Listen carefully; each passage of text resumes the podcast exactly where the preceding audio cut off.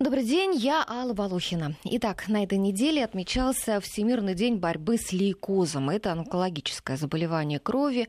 Чаще всего от лейкоза страдают дети и молодежь до 30 лет. Ну, по прогнозам врачей, в течение 15-20 примерно лет этот вид рака может стать полностью излечимым. Ну, однако видов рака есть еще много, и есть очень агрессивные, и пока онкология считается основной причиной смертности на Земле, она уносит больше всего Поэтому перед раком многие испытывают ужас, и у некоторых даже развивается канцерофобия. Ну, всем нам хочется надеяться на лучшее. Так вот, как меняется ситуация с этой группой болезней? Может быть, ученые приблизились к пониманию причин рака, совершенствуются как-то методы диагностики и лечения, возможно, эффективное что-то придумано в плане профилактики, есть ли вообще какие-то позитивные сдвиги, хоть небольшие. Поговорим сегодня об этом и о людях, которые лечат онкобольных. У нас в гостях замдиректора Федерального центра детской гематологии, онкологии и иммунологии имени Димы Рогачева Алексей Мощан и ведущий хирург-онколог Европейской клиники Владимир Ашейчик. Алексей Александрович, Владимир Алексеевич, здравствуйте. Доброе утро. Здравствуйте. Большое спасибо, что пришли к нам. Итак, мы начали со Всемирного дня борьбы с лейкозом, и я хочу спросить, а вот за счет чего в ближайшие 20 лет рак крови может стать полностью излечимым, и все ли его виды? Э, начну с последней части. О всех ли его видах. Во-первых, рак крови или лейкоз или лейкемия – это не одно заболевание, это как минимум 200-300 разных заболеваний – которые объединены в одну группу только на основании того, что при этом заболевание в костном мозге или в крови, лейкемия, находятся э, патологические клетки или вот бластные лейкозные клетки. И только на этом основании э, объединены в, в одну группу. В действительности это разные заболевания с разными клиническими проявлениями и со, совсем разными механизмами возникновения и разными подходами к лечению. Например, хронические лейкозы лечатся по одной э, терапевтической парадигме, острые лейкозы совершенно по другой. И э, в последние только годы мы видим, э, э, ну, я бы сказал, революционный э, прорыв в лечении многих видов лейкоза, который, свя- который связан с тем, что наконец-то мы подошли близко к пониманию тому, того, как э, возникает, как эволюционирует лейкемическая клетка, и э, какими путями э, на эти клетки можно воздействовать. А вот этот прогресс, который вот достигнут именно в борьбе с лейкозами, он может повлиять на то, как лечатся другие виды рака? Э, ну, я бы сказал, прогресс в лечении лейкозов, он основан на прогрессе в целом в онкологии, в понимании вообще онкологического процесса как такового. Поэтому лишь некоторые приемы, так скажем, маневры, которые мы успешно используем в лечении лейкоза, могут быть применимы к лечению других видов рака, и в частности солидных опухолей.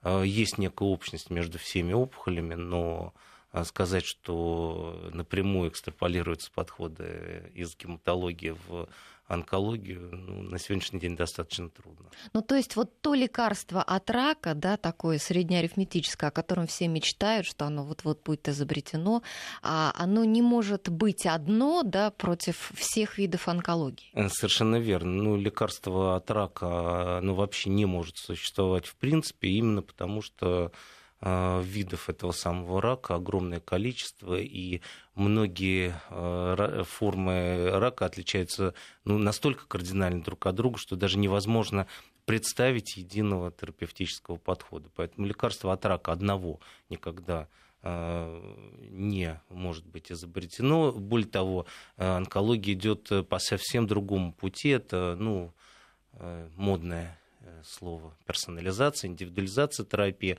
Но скорее это не персонализация, индивидуализация, а именно выделение э, максимального количества групп опухолей, которые требуют дифференцированного лечения. Поэтому э, ни о какой таблетке от рака мечтать не надо, потому что это абсолютно нереально. Так же, как Бог для свой свой. Прививка какая-нибудь от рака. Прививка от рака, мы об этом поговорим. От некоторых видов рака существуют уже и прививки. Так, а от каких видов? Ну, это пусть мой коллега-онколог скажет, он это знает гораздо лучше, чем я. Владимир Алексеевич. Расскажите. Есть действительно виды опухолей, которые вызываются вирусами. Ну, то есть э, мутация в генетическом аппарате клетки вызывает вирус папиллом вирусом. человека, да? Совершенно верно, mm-hmm. самые известные, есть еще несколько. И эти виды можно действительно предупреждать прививками, что, в общем-то, в ряде регионов успешно делается. Я слышала, в Америке, да, вот женщины делают э, прививки. Не только за ну, рубежом, ну, в России много тоже споров именно об этой прививке, вот против как раз вируса папиллом человека. Нет, ее эффективность уже достаточно доказана, доказана на э, научном уровне, и, в общем, тут сомнений быть не может, и действительно снижает заболеваемость э, раком шейки матки, в частности. Угу. То есть, ну вот хорошо, а давайте конкретно скажем, вот в России сейчас можно сделать какую-то прививку от какого-либо вида рака? Существует э, как раз прививка от э, вируса папилломы человека, которая широко доступна. Она э, не очень дешева, но вообще, честно говоря, я бы если нас кто-то слушает, девочки в возрасте 26, до 26 лет, да и мальчики, впрочем, тоже, которые являются переносчиками вируса, сделать вакцинацию, это э, если э, может быть, это не имеет таких непосредственных индивидуальных результатов, но чем больше в популяции в нашей этой прививку сделает, тем э, ниже будет вероятность развития рака шейки матки. А рак шейки матки это очень агрессивная форма, и молодые девочки умирают, и да и не очень молодые умирают от этого рака. Он очень трудно лечится. Угу. Ну, это один вид рака. А еще есть какие-то прививки от других каких-то видов? Пока нет, но э, прививка может быть, ну, прививка, вы знаете, э, так скажем, э, в обывательском представлении прививка это нечто э, такое, что формирует иммунитет, ну, скажем, против вируса, против бактерий. Э, в, в этом смысле ну, близкого появления именно прививок э, ждать не приходится, но аналоги вакцинации, но уже для заболевших людей, они существуют, а кто знает, если они эффективны для людей заболевших, то для частых видов рака, может быть, такой же подход будет применим в качестве профилактики. Угу. Ну, вот вы заговорили об имму- иммунизации, да, а вот на этой неделе как раз новость а, свежая. А, одним из наиболее вероятных кандидатов на получение Нобелевской премии был назван а, наш бывший соотечественник, иммунолог Александр Руденский, директор Людвиговского центра иммунотерапии рака, профессор нескольких американских университетов. Вот его научное достижение, оно как-то нас приближает к победе над раком? Ну, я узнал э, о том, что он является кандидатом на номинацию э, на Нобелевскую премию от вас. Я посмотрел э, кратко его работы, по крайней мере, аннотации к ним. Он работает в области э, влияния инфекции на э, э иммунитет э, хронических инфекций и, в частности, на э, генерацию так называемых э, регуляторных лимфоцитов. Оказывается, что клетки нашей иммунной системы, они не только борются с инфекциями, не только борются с опухолями, но они могут еще и быть агрессивными по отношению к нашим собственным тканям. И вот среди этих клеток есть определенное количество клеток, которые обладают регуляторными свойствами, которые подавляют аутоиммунитет, то есть аутоагрессию. И вот если Э, и они же могут подавлять естественный противоопухолевый иммунитет. И как раз работы Руденского посвящены вот э, этим регуляторным так называемым Т-клеткам, и они вообще очень интересны. Это, конечно, скала совершеннейшая, я посмотрел. Это будет прорыв какой-то, да? Э, вы знаете, ну, я не знаю, насколько это будет прорыв, это очень важное открытие. Но, опять же, я ну, очень далек от того, чтобы думать, что какое-то одно открытие на современном этапе Э, способна стать вот настоящим прорывом, то есть, ну, на уровне, я не знаю, вакцинации от оспы, да, угу. Дженнер случайно изобрел эту вакцину, вернее, подход, и, пожалуйста, человечество избавлено от оспы, и это стало парадигмой по отношению вообще к профилактике инфекционных заболеваний. Скорее, это будет еще один шаг на пути вот, угу. к, к победе. К победе. Ну, вообще, конечно, мы все очень ждем этой победы, потому что вот страшные цифры я прочла. Оказывается, каждый 50-й житель России сейчас имеет онкологические заболевания, причем число заболевших постоянно увеличивается. А, и мне кажется, что, наверное, главная проблема в том, что диагностика приходит, проходит уже на поздних стадиях. Да? Скажите, вот государственная программа скрининга, то есть выявление болезни в бессимптомной стадии, как у нас работает? Ну, на самом деле, работает она не очень хорошо не только у нас, и в большинстве и развитых стран, и в Европе, и в Америке, и в Японии в том числе. Потому что провести скрининг на все виды онкологических заболеваний, их очень много, ну, практически невозможно. Нет такого анализа, который мог бы выявить эм, онкологическую болезнь, скажем так, опухоль какого-либо органа, любого. Можно проверить какой-то один орган. Скажем, в Японии – который очень сильно страдает от э, высокой цифры заболеваемости раком желудка, э, очень тщательно проводят скрининг именно желудка, желудочно-кишечного тракта, и этим они действительно значительно снизили заболеваемость и смертность от этой болезни. Если нет таких четких каких-то локализаций, то проверить весь организм можно теоретически, но это будет долго, дорого – ну и не всегда приятно для пациента. Поэтому разработать такую государственную программу для скрининга всего населения практически невозможно. Ну, а, а может быть тогда, допустим, а, а, отследить, в какой, скажем, ну, географической области какие превалируют заболевания онкологические, может быть, посмотреть, какие риски у пациента есть, и вот персонально ему составлять какую-то программу. Вот, допустим, в рамках диспансеризации можно ли было бы это сделать? Ведь сейчас у нас проводится диспансеризация обязательно раз в три года. Совершенно верно. В некоторых регионах есть э, такие превалирующие болезни, и, в принципе, на государственном уровне, наверное, можно определить и какие-то программы скрининга разработать. Ну, Россия очень большая страна, и пока, видимо, руки не дошли. Ну, это, во-первых, и, во-вторых, э, не находите ли вы некого парадокса и противоречия между диспансеризацией и персонализацией? Ну, общем, согласна, это, да, да, да. Диспансеризация, диспансеризация это когда просто гонят это, всех Да, совершенно толпой. верно. Это массовый скрининг да. для выявления, ну, я бы сказал, массовых заболеваний. Невозможно диспансеризации, скажем, вы, э, э, выявить лейкоз. Это редко бывает. И так же, как любые другие редкие виды опухоли. Поэтому диспансеризация, если ее ну, так скажем, онкологическую часть брать в расчет, то это только для выявления частых видов рака. И направлена она должна быть именно на это. Вот как мой э, коллега сказал, для Японии э, э, направленно выявляет рак желудка. В Европе, например, каждый человек после 55 лет, ну я по Германии это хорошо знаю, получает раз в три года талончик на колоноскопию, на гастроскопию, то есть выявление также рака желудка и рака толстой кишки. Что ну, является... то есть, а в принципе, вот мы можем, допустим, нашим слушателям посоветовать, что раз в три года, вот после 50... Да, мы посоветовать э, можем, только надо иметь в виду, что, во-первых, это не везде доступно в той качественной форме, в которой это должно э, существовать, то есть э, с, не только с осмотром, но и с взятием биопсии в подозрительных случаях. Это должно быть под наркозом, чтобы больной спокойно лежал и не мучился. Э, от боли. То есть это достаточно трудоемкая и дорогая процедура. Ну вот э, возьмите на любой сайт любой частной клиники, колоноскопия, гастроскопия, э, это 1015-20. Можем ли мы это порекомендовать каждому нашему случаю? Угу. Я лично сильно сомневаюсь. И если 100 миллионов человек пойдет раз в три года к врачу делать колоноскопию, что-то мне кажется, что наша система не справится.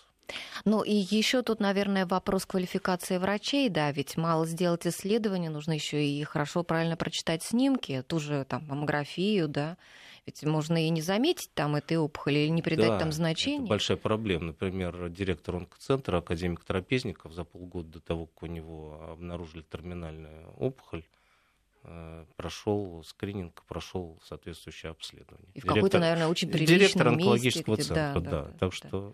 У себя же, наверное, да? Не знаю, не уверен. Угу. Парадокс. Парадокс. А чего же мы хотим тогда действительно для, для простых граждан. Ну хорошо, давайте э, вот обсудим, какие виды рака эффективнее, э, наверное, так легче диагностируются и эффективнее излечиваются. Ну, на самом деле, по статистике, чаще всего в России, по крайней мере, да и в мире тоже у нас цифры не очень отличаются. Чаще всего люди страдают заболеваемостью раком кожи, мужчины э, раком легкого, женщины раком молочной железы. В общем-то, достаточно, эти опухоли все достаточно легко можно диагностировать более-менее на ранней стадии, особенно что касается рака кожи и рака молочной железы. А, наверное, должна быть какая-то пропаганда санитарной гигиены. Надо говорить рассказывать девочкам, может быть, в школе начинать. А вот не так обучать. давно даже были дни такие, как всеобщие вот проверки, можно было прийти в определенные там какие-то клиники, проверить, и с грудью также было, и с, вот, с меланомой был такой день, я просто сама лично ходила проверяться, так вроде собиралась, все думала, надо бы сходить там как-то что-то, а тут вдруг раз день такой объявили, я думаю, ну вот и к случаю как раз а, пойду. А, а сколько вы затратили время на вот э, осмотр э, с помощью специального прибора кожи в день меланомы? Вообще мало, нисколько. И очередь никакой не было. То есть э, не было вообще людей. Дело в том, что... Это неправильная была процедура? Э, ну, это, вы знаете, немножечко странно, потому что вообще настоящий осмотр кожи, ну, естественно, угу. доктор, специалист по меланоме, многие виды меланомы видят и просто на поверхности, но многие случаи требуют исследования Э, с дерматоскопом, с фотографированием этих родинок и потом с их э, мониторингом. Поэтому я не уверен, что это очень простая. Да, да, вы знаете, такие там... акции были, они угу. очень полезные, но опять же вопрос массового охвата у меня Вызывает сомнения. Ну, там как раз в этот момент собрались, там, наверное, э, человек четыре, по виду такие молодые совсем, я не знаю, интерны или кто они были. И они так дружно на меня посмотрели и сказали, все в порядке. И я обрадованная пошла домой. Ну, скорее всего, это мероприятие действительно прошло для галочки, угу. и настоящей диагностикой ее сложно было назвать. А, на самом деле здесь во многом профилактики должна играть роль реклама, социальная реклама, по всей видимости. Ну, известно, что зубы люди стали чистить два раза в день после того, как стали рекламировать соответствующую зубную пасту в Америке. И это был просто рекламный ход, который человечество, в принципе, восприняло. А, точно так же, видимо, надо рекламировать и осмотр груди, угу. посещение гинеколога, осмотр кожи, а, там, анализ кала на скрытую кровь после соответствующем возрасте, Какого маммографию. Возраста? Начиная с 40-45 лет это действительно необходимо всем делать. А маммографию после 40 лет раз в два года делать необходимо всем женщинам. А люди, в принципе, это несложное, недорогое и безболезненное исследование, но люди об этом просто не знают. Люди читают статьи, а в статьях часто пишут там ешьте помидоры или свеклу, и это убережет вас от рака. А, вот есть ли действительно такие а, продукты, которые могут, э, ну, как-то вот действительно, не знаю, там, уберечь от рака? Или наоборот, э, вот такие, которые провоцируют вот какую-то онкологию? Ну, действительно, известно, что более трети э, полома в генетическом механизме, в генетическом аппарате клеток, которые в будущем приводят к опухолям, называются неправильным питанием. А сейчас ну, более-менее общие такие сведения, что э, две трети нашего рациона должны составлять растительные продукты, ну, включая бобовые, злаки, орехи, и только треть и даже меньше животные. Белки, особенно богатые, те, которые богаты насыщенными животными жирами. Ну, а о помидорах и о свекле что вы скажете? Ну, безусловно, как все овощи, они полезны для здоровья. Ну, то есть не то, да, чтобы то, прям ну, Я просто узнавал, сколько нужно съесть помидоров, чтобы значимо снизить э, риск рака предстательной железы. Это 3 килограмма в день. Многовато. Это, многовато. Это просто невозможно. А если томатный сок? Э, если томатный сок, ну, я думаю, что еще больше. По всей видимости, нет какого-то одного продукта, который мог бы э, значимо снизить заболеваемость э, опухолями, но само по, сам по себе рацион, э, правильные привычки питания действительно могут снизить заболеваемость. Давайте поговорим о методах лечения рака. А вот сейчас довольно тяжелые методы, да, химиотерапия, лучевая терапия. А вот в перспективе каким может быть лечение? Какие методы вот сейчас там разрабатываются? Я вот прочла такой метод, как виротерапия. Вот называют ее новые эрой лечения рака. Или вот еще а, такой метод э, терапии белками теплового шока. Вот что это такое и вот э, чего ждать, каких методов? Ну, во-первых, э, в лечении рака существует три основных метода. Это хирургическое лечение – которые самые эффективные, если выполняется на ранней стадии. И на, мои коллеги, э, взрослые, особенно онкологи, хирурги, мечтают о том, чтобы все опухоли выявлялись на ранних стадиях, тогда мы их можем тотально победить. Проблема в том, что это практически невозможно, потому что многие опухоли рано метастазируют. Метастазы эти мелкие, рассеяны по организму, и удаление первичного очага, к сожалению, не всегда приводит полному излечению. Тем не менее, это было бы очень важно, по крайней мере, в том аспекте, о котором мы только что поговорили. Второе – это лучевая терапия, э, которая долгое время была главным методом вообще лечения рака наряду с хирургией. Потом интерес к ней сильно ослаб, но сейчас параллельно с прогрессом в других областях произошел огромный прогресс, и в том числе и в лучевой терапии. Ну и химиотерапия, которая тоже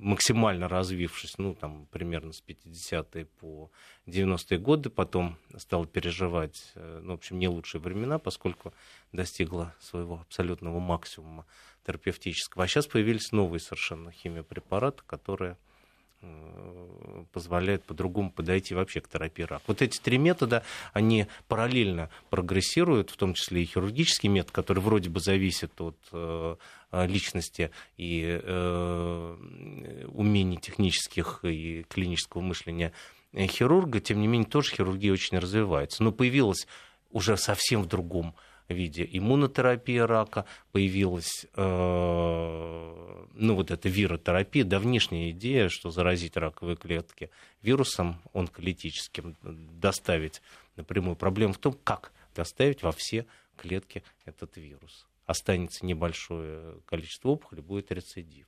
Тем не менее, это направление тоже очень интересное. Э, проблема заключается в том, что над этим работают э, тысячи, десятки, если не сотни тысяч ученых. Э, трудно проводить клинические исследования, но, к сожалению, недостатков больных нет. Угу. Владимир Алексеевич, добавите, как развивается хирургия онкологическая? Хирургия, на самом деле, лечение любой опухоли чаще всего комплексное. Редко какой-то один метод может э, полностью излечить болезнь, но только на самой ранней действительно стадии, что встречается редко. А, и поэтому вот на Э, волне успеха других дисциплин, скажем, вот развитие химиотерапии, изменяется хирургия. Мы чаще можем делать органосохраняющие операции, не удалять полностью орган с окружающими тканями, что часто приводит там, ну, часто даже к инвалидизации человека, а удалить только часть вместе с опухолью.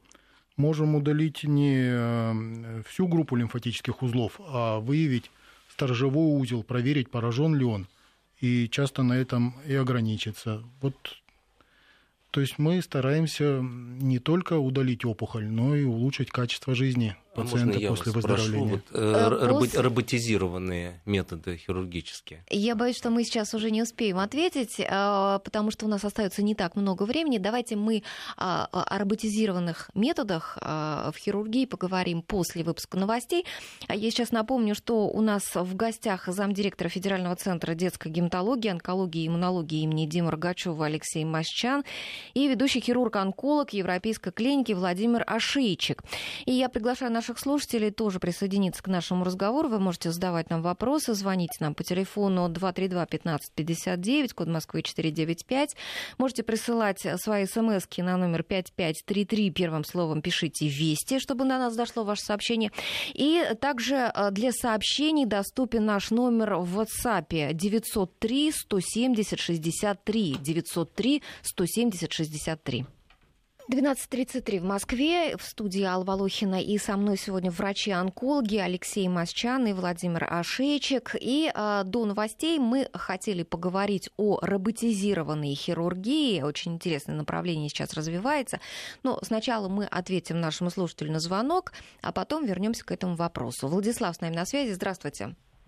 Э, здравствуйте. Э, у меня вот вопрос следующего характера. Э, некоторое время назад я вот обнаружил на шее, на задней части, в области волосяного покрова, небольшое уплотнение. Периодически оно вот постоянно меняется, да, то тверже, то рыхлее. После обследования на УЗИ показало, воспаление лимфных узлов отсутствует, а объявить и это уплотнение они тоже не могут. Подозрение на формирование атерома. Вот хотел узнать, э, какой план действий необходим в этом случае, ну, скажем, вот я и подобных мне. Понятно, да, понятно. Спасибо, Владислав, за вопрос. Владислав, э, план действий очень простой, элементарный. Когда вы э, подозреваете у себя какую-то болезнь, надо идти к врачу. В вашем случае, скорее всего, хирургу. Судя по описанию, это действительно атерома, которая периодически, возможно, нагнаивается. Эм, возможно, ее надо удалить хирургически, но поставить диагноз на расстоянии не глядя невозможно, поэтому надо просто пойти к врачу и показать ему вашу проблему. А в какой центр пойти? Я имею в виду, это, это же, наверное, не районная поликлиника, да? Это, наверное, какой-то... Почему? Спе... Пойти к районному, хирургу? абсолютно районному Начать хирургу в свою поликлинику, да, показать ему, если он сочтет ситуацию сложной, и он направит к какому-то профильному специалисту. Угу. Хорошо, ну давайте еще на один вопрос ответим, прежде чем э, на один звонок, прежде чем э, к роботизированным э, хирургии перейти. Владимир с нами на связи. Здравствуйте. А, здравствуйте. Угу. Моя фамилия Лузай, зовут меня Владимир. Я живу в Барнауле. А, я болею раком поджелудочной железы уже два года. Вот в августе было два года, как я заболел там. Э, был рецидив, но я не лечился химией, и все гораздо проще происходит. То есть самое главное поднимать иммунитет в организме. То есть э, что это что это значит? Поднимаешь иммунитет и все проходит. То вы есть, как, вы как поднимали? Рецидив, вы как я поднимали? Тем же самым лечусь. Владимир, вы Сам. слышите меня? Я спрашиваю, вы как поднимали э, иммунитет? А, я как поднимал? А, то есть я, во-первых, перешел на диету, это раз. Во-вторых, я начал просто пить соду, обыкновенную соду щелочь, поднимать кислотно-щелочной баланс в организме. И все, и все быстро и проходит. Ну, не быстро, ну, несколько месяцев надо. У меня есть примеры, вот люди там с Казахстана, Владимир, Владимир, извините, спасибо большое. Давайте мы э, ограничимся вот вашим примером. Мы примерно поняли, о чем вы хотели сказать, потому что просто много людей тоже хотят задать свои вопросы. А вот у нас еще и на WhatsApp тоже вопрос про соду. Реально ли убить раковые клетки содой? Что это за метод такой? Ну, во-первых, если содой засыпать раковые клетки в культуре, может, они умрут. Вот Владимир сказал, ну, страшная, на мой взгляд, вещь э, с точки зрения доктора-онколога, поднимать противоопухолевый иммунитет. Нет таких методов бытовых, которые поднимают иммунитет. А, просто Владимиру повезло, что у него опухоль поджелудочной железы э, а, Оказалось ну, неагрессивной? Ну, да? оказалось неагрессивной. Их же тоже много, этих опухолей. Есть опухоли, при которых люди живут много-много лет. И э, думают, что помогли себе содой. Вот это очень страшная вещь. Никогда в жизни в домашних условиях никакого иммунитета поднимать не, э, не нужно, потому что это невозможно. А вот э, возможность запустить болезнь и умереть от прогрессии опухоли есть э, примерно 99%. А вообще, Я... да, а вообще вот последние годы, вот по вашему опыту, а, люди стали меньше вот какими-то народными средствами лечиться или больше? Вот как сейчас со знахарями, с этими? По ощущениям гораздо меньше, но понятно, что люди в конечных стадиях заболевания все равно прибегают Готовы, к просто верят, хотят. Верить в чудо, когда да, уже да, только да, одно верить, чудо верить и поможет. в чудо, и каждый бы из нас, наверное, поверил в безвыходные mm-hmm. ситуации. Но все же в целом реже гораздо, чем раньше. Ужасно, когда люди не в терминальной стадии болезни начинают верить в чудо, а при выявлении опухоли, когда действительно можно полностью излечиться. На ранних где-то, да, На стадии. ранних стадиях, как э, опухоли, которые можно вылечить полностью, люди начинают лечить водкой с маслом, Примочки прижигать какие-то активные точки сигаретами. Ну, каждый онколог в своей практике наверняка сталкивался с такими случаями. Угу. А случаи излечения от рака, которые тоже часто приводят, чаще всего, видимо, так же, как у Владимира, эм, он, по всей видимости, к врачу не обращался, опухоль, возможно, нашли на УЗИ. Э, опухоль вполне может быть доброкачественной, может быть воспалительного генеза. То есть э, все случаи чудесного излечения обычно связаны с неподтвержденным раком, угу. гистологически неверифицированным. А вообще ошибок много допускается врачами вот в диагностике рака?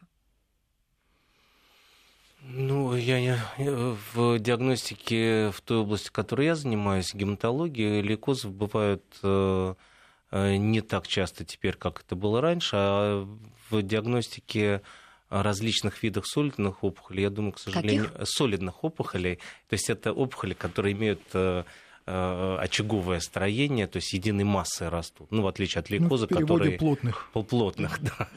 Извините. Э, я думаю, что гистологическая, патологическая диагностика, конечно, очень-очень страдает. Я это много-много раз видел, когда просто консультировал ну, В частности, это касается труднодоступных органов, таких как поджелудочная железа, в том числе легкая. Ну, то есть тот орган, который трудно залезть, взять оттуда кусочек и проверить. В онкологии это максима, которая не подлежит никакому сомнению, любое противоопухолевое лечение, ну, кроме случаев, когда это угрожает жизни, начинается только после гистологической верификации, то есть после того, как мы возьмем биопсию, получим несколько, хотя бы несколько клеток из этого органа, пораженного из опухоли, и действительно подтвердим, что это злокачественная опухоль и какая опухоль, потому что опухоли бывают разные, лечатся они совершенно по-разному. Угу. Вот наши слушатели просят нас на СМС-портале, а, расскажите, пожалуйста, а, дайте э, список а, скрининговых мероприятий для тех, кто старше 50 лет. Пишут, пусть дорого, но лечиться будет еще дороже. Лучше вот выявить на ранней стадии. Какие вот после 50 лет нужно вот сделать обследование? начинать? Если вот это касается женщин, то мы уже говорили о обязательной контроле молочной железы. Во-первых, каждая женщина, каждая женщина сама ежемесячно должна смотреть грудь и подмышечные впадины, а, раз в год посещать врача, раз в два года делать маммографию. То же самое касается и посещения гинеколога, безусловно. А, ну и проверять кожу у хирурга нужны, нужно всем женщинам. Ну, а у гинеколога, наверное, сдавать какие-то тоже а, определенные ну, безусловно, анализы. гинекологи берут мазки, угу. проверяют там цервикальный канал. А, кроме того, смотреть кожу тоже можно и самим, и раз в год желательно показываться врачу.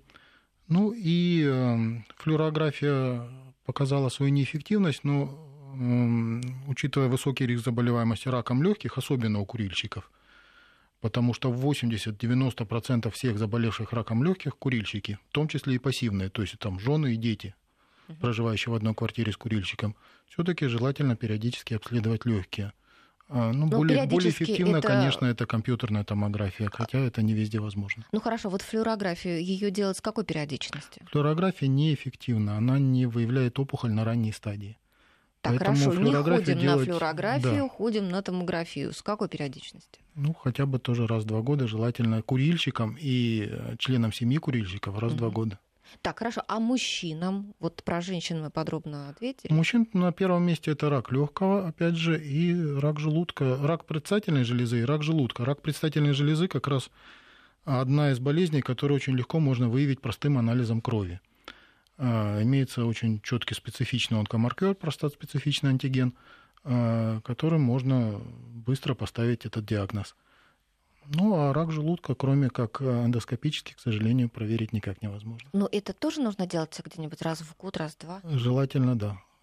Понятно. И а... гастро, и колоноскопия. Вот а, вы заговорили об онкомаркерах, а вот а, исследования эти, вот именно онкомаркеры, они насколько показательны? Вот можно предотвратить э, с помощью вот их сдачи а, заболеваний? Ну, Практически специфичных, э, наиболее специфичный тот, о котором я уже сказал, это простат-специфичный антиген, который характерен для рака простаты. А, ну, кроме того, опухоли яичников еще можно каким-то образом есть более-менее специфичный маркер для рака яичников. Все остальные маркеры а, не специфичны, могут также повышаться при воспалениях, других болезнях, и чаще они используются для контроля эффективности лечения, то есть уже у заболевших пациентов, либо у излеченных для а, раннего выявления рецидива заболевания. Вопрос а, по детям. Вот у нас на WhatsApp. Девочки, год, когда делать прививку против вируса папилломы? Есть календарь, но его можно вообще э, э, это где-то перед подростковым возрастом, потому что вероятность э, ну, проконтактировать с вирусом папиллома, возвращ... возрастает, естественно, при изменении, так скажем, гендерного поведения. Но вообще вот такого строгого регламента нету. Но нужно выполнить всю программу обычных прививок и плюс к этому сделать э, прививку против вируса папиллома. Я бы чуть-чуть подождал. Но это в любом возрасте до э, того, как начинаются активные контакты со сверстниками, обмена вирусным материалом. Угу. Ну и что, мы заговорили же вот про роботизированную хирургию, да, давайте к этому вернемся, проанонсировали мы. А что это за штука такая, как она ну, развивается? Ну, есть такой метод, робот, э, в основном это сейчас в основном мире распространен робот да Винчи, так называемый. В России их э, около 30, в мире более 3000. Ну, пока сложно сказать, что это каким-то образом влияет на развитие хирургии, потому что их мало, они очень дороги. Действительно, с помощью такого робота можно делать операции на труднодоступных для руки хирурга, в труднодоступных местах на работающем сердце. Угу. Метод да, хороший, но дорогой. Понятно. Ну что ж, прервемся еще раз на новости и вернемся в студию. Продолжаем обсуждать работу онкологов в нашей программе. Вот э, с 1 июля вступил в силу новый закон об обезболивании. Вот до этого а, по доступности наркотического обезболивания наша страна была среди 42 европейских стран на 38 месте. Ну, прошло где-то три месяца примерно, да, после внесения вот поправок в закон. Как поменялась ситуация? Вот стала ли эта система оформления и получения препаратов обезболивающих менее бюрократической? Эта система стала чуть-чуть менее э, бюрократической, но если говорить в целом, то эти э, новшества никак не повлияли на качество обезболивания, на доступность препаратов. По-прежнему нужны э, несколько подписей, хотя вроде бы закон регламентирует, что нужна только одна. По-прежнему родственники проводят сутками в поликлиниках э, в ожидании выписки рецепта.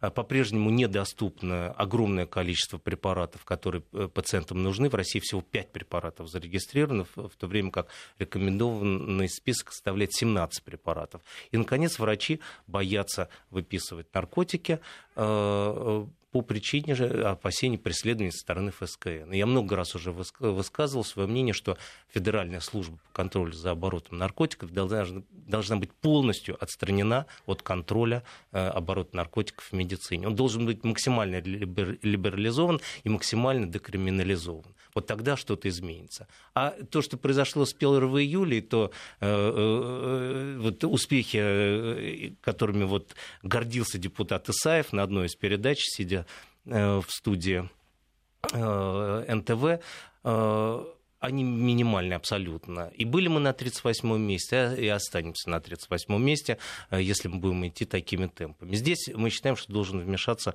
высший авторитет, президент, и только тогда возможно радикальное революционное изменение ситуации с обезболиванием. А мы все в этом нуждаемся сегодня, сейчас, мы сами, наши родственники, наши близкие. Ну, а, продлили время, да, которое теперь действует рецепт. То выписывали вы на сколько там? На 5 дней? На 5, да. А сейчас 15. А если я, мне суждено погибнуть от рака, мне нужно чтобы этот рецепт действовал, по крайней мере, два месяца. И не должно быть нормы высшей выписки наркотиков. Знаете, сколько доза морфина Э, э, парорального, то есть внутрь принимаемого в последний месяц жизни онкологического пациента на Западе. 500 миллиграмм, 500. А Вы можете себе это представить? Это э, составляет 17 таблеток длительно действующего морфина. Вот кто-нибудь у нас из пациентов получает такое количество? Я хочу спросить. Нет, никогда. После этого мне можно ничего больше никогда не говорить э, про улучшение ситуации с наркотическим обезболиванием. Ситуация катастрофическая по-прежнему, будет такой катастрофической, пока мы всем обществом э, не вмешаемся в эту ситуацию. Но ведь врачи об этом постоянно говорят. Почему система не меняется? Потому что есть Федеральная служба по контролю за оборотом наркотиков, которая, как мы знаем, э, имеет весьма специфические отношения с наркобизнесом и с наркотрафиком, а отчитываются они делами против врачей, против ветеринаров и так далее и тому подобное. Очень удобно. Но ведь при этом есть же такие формы наркотических обезболивающих, которые совершенно неинтересны наркоманам. Да, да? наркоманам не интересна вообще ни одна из форм э, наркотиков медицинских. От них кайфа не получается. Если наркотик дается э, по поводу обезболивания, он не вызывает вообще никакого кайфа. И потом сравнить вот э, психологические и психические ощущения, которые возникают от современных синтетических наркотиков, скажем, с морфином или промедолом, ну, невозможно. Эти э, наркотики вообще наркоманам не интересны. Как вы думаете, сколько э, э, занимает медицинский нелегальный э, оборот наркотиков в общем нелегальном наркотрафике? Ну, 100 тысяч героиновых цифру, наркоманов 1%. в Москве, 100 тысяч доза грамм в день. Значит, 100 килограммов героина в день нужно в Москве. Сколько, вопрос из этого занимает? Ну, украдут 3 ампулы промедола, украдут 10 ампул морфина. Что от этого изменится? Ничего. Зато больные не За, будут Зато так больные страдать. не получают обезболивание, да, мучаются. Каждый допустить. из нас умрет вот именно так. Угу. Каждый. Ну, не каждый, ну хорошо, 40% умрет именно так. Ну, а, я тут прочла еще вот журналист Екатерина Гордеева, автор, а, автор проекта «Победить рак», она рассказывала, что а, есть даже вот населенный пункт в России, где от больницы до ближайшего аптечного пункта, можно, где можно получить наркотическое обезболивающее, нужно проехать 1200 километров. Это запросто. Страна это большая, как говорил мой коллега. И э, аптеки не берут на хранение наркотики, потому что нужны специальные условия, там чуть ли не милиционер около сейфа. Mm-hmm. Э, да, Э, именно. И, и, и путь именно декриминализации, либерализация и условий хранения, и условий получения наркотиков пациента. То есть сначала родственник должен отстоять в очереди за рецептом, собрать э, все подписи, там, да, там, 2-3, сколько там надо их штук, а потом поехать Можно одну, куда-то. но на самом деле реальная жизнь такова, что э, все равно один врач не берет на себя смелость выписывать наркотик, а ждет заведующего, по крайней мере, для второй подписи и печати. И потом еще нужно куда-то поехать. А потом еще поезжать за 1200 километров э, и, э, и через 15 дней возвращайся за тем, за тем же самым. Угу. Совершенно верно. Проблема не медицинская абсолютно. Проблема в неповоротливой бюрократической машине, где для галочки значительно проще поставить борьбу э, с оборотом наркотиков, посадив врача, который неправильно заполнил какую-то бумагу, чем ловить наркокурьера с Таджикистана. И врачи просто избегают такой проблемы для себя, да, быть там увлеченным в каком-то неправильном К сожалению, да, даже бумажки, в клинике, там, даже у себя в клинике я сумасшедший по поводу применения наркотиков. И то прихожу, и вместо морфина назначается трамол, который не является в прямом смысле наркотическим анальгетиком. А вы почему так действуете? А, и я с этим борюсь даже у себя в клинике. Понятно. Давайте послушаем нашего э, слушателя Николая. Здравствуйте. Здравствуйте. Угу. У меня вот такой короткий вопрос. У меня на обширный липоматоз, то есть липомы, это уже продолжается лет 20, они меня не беспокоят. Как бы э, хотелось бы спросить, э, существует ли э, вероятность перерождения липом э, в злокачественное новообразование и стоит ли их трогать вообще? Угу. Спасибо за вопрос, Николай. Если липома это доброкачественная опухоль жировой ткани, которая если не беспокоит, э, делать с ней ничего не нужно, но вероятность возникновения опухоли, как у любого человека, всегда есть. И если какая-то из э, предполагаемых липом начинает быстро расти, каким-то образом меняться, ее нужно показать к врачу. Врачу обязательно. Если этого не происходит, то делать с ними ничего не нужно. Они не угрожают здоровью. Еще один тоже вопрос. А, давайте дадим короткий ответ. Язва 12-перстной кишки уже 12 лет. Рак неизбежен, мне 30 лет. Нет, э, такой нет фатальной неизбежности. Прямой связи такой нет. Прямой да? связи нет, но действительно длительно существующая язва, но чаще язва тела желудка может приводить к раку, ее просто нужно лечить. Э, есть много современных методов лечения, ну, в, в том числе и хирургически все-таки нельзя забывать. Ну, фатальной неизбежности нет. Еще один острый вопрос, тоже вот э, из онкологической области. Трансплантация костного мозга. У нас нет да, в России банка доноров э, костного мозга. Почему не развивается эта система? Почему люди вот вынуждены обращаться в поисках донора за границу? Э, ну, во-первых, несколько банков в России все же существует, 35 тысяч потенциальных доноров – собраны в этих это банках. Имеется, мало. это очень мало, конечно, но тем не менее ежемесячно 2-3 пересадки выполняются именно из отечественных источников. А не развивалось это по многим причинам. Первое это то, что это все-таки вещь очень затратная. Э, ну, я просто скажу, сколько стоит анализ одного потенциального донора. Это э, от 400 до 500 евро при использовании современных э, методик. Это очень дорого. Ну, представьте себе, что мы создаем банк в 100 тысяч потенциальных доноров. То есть это 50 миллионов только на реактивы, больше ни на что.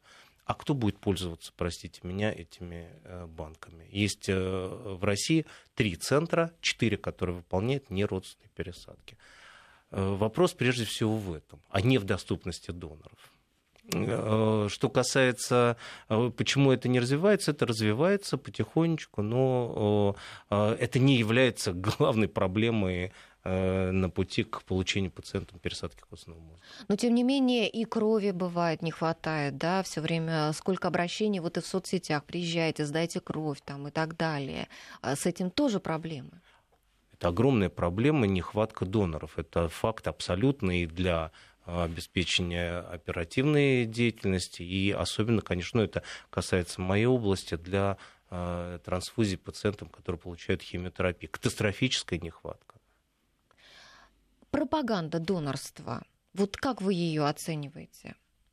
А, мне кажется, вот я мало вижу, на самом деле, пропаганды донора, да, донорства по, скажем, телевидению, которое, к сожалению, является до сих пор главным источником получения вообще представления о жизни, вот хотя бы на телевидении.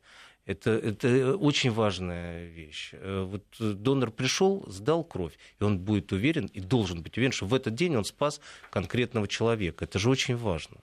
Причем люди готовы сдавать кровь. Это говорят э, после каких-то крупных событий, о которых шумят в СМИ, э, люди приходят большими компаниями сдавать кровь и угу. гордятся этим.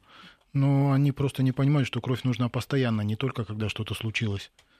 У меня сын ходил, пришел домой, изучал вопрос, а сколько нужно раз сдать, чтобы стать заслуженным донором Очень или много, что-то там такое. Больше 40 раз, и это требует большого мужества.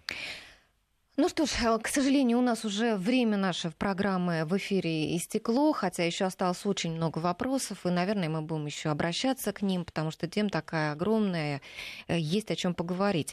Э, спасибо большое за участие в нашей программе. Я напоминаю, сегодня у нас в гостях были замдиректора Федерального центра детской гематологии, онкологии и иммунологии имени Димы Рогачева Алексей Мощан и ведущий хирург-онколог Европейской клиники Владимир Ашейчик. Я Алла Волохина. Спасибо всем, кто нам слушал, звонил. Всего доброго.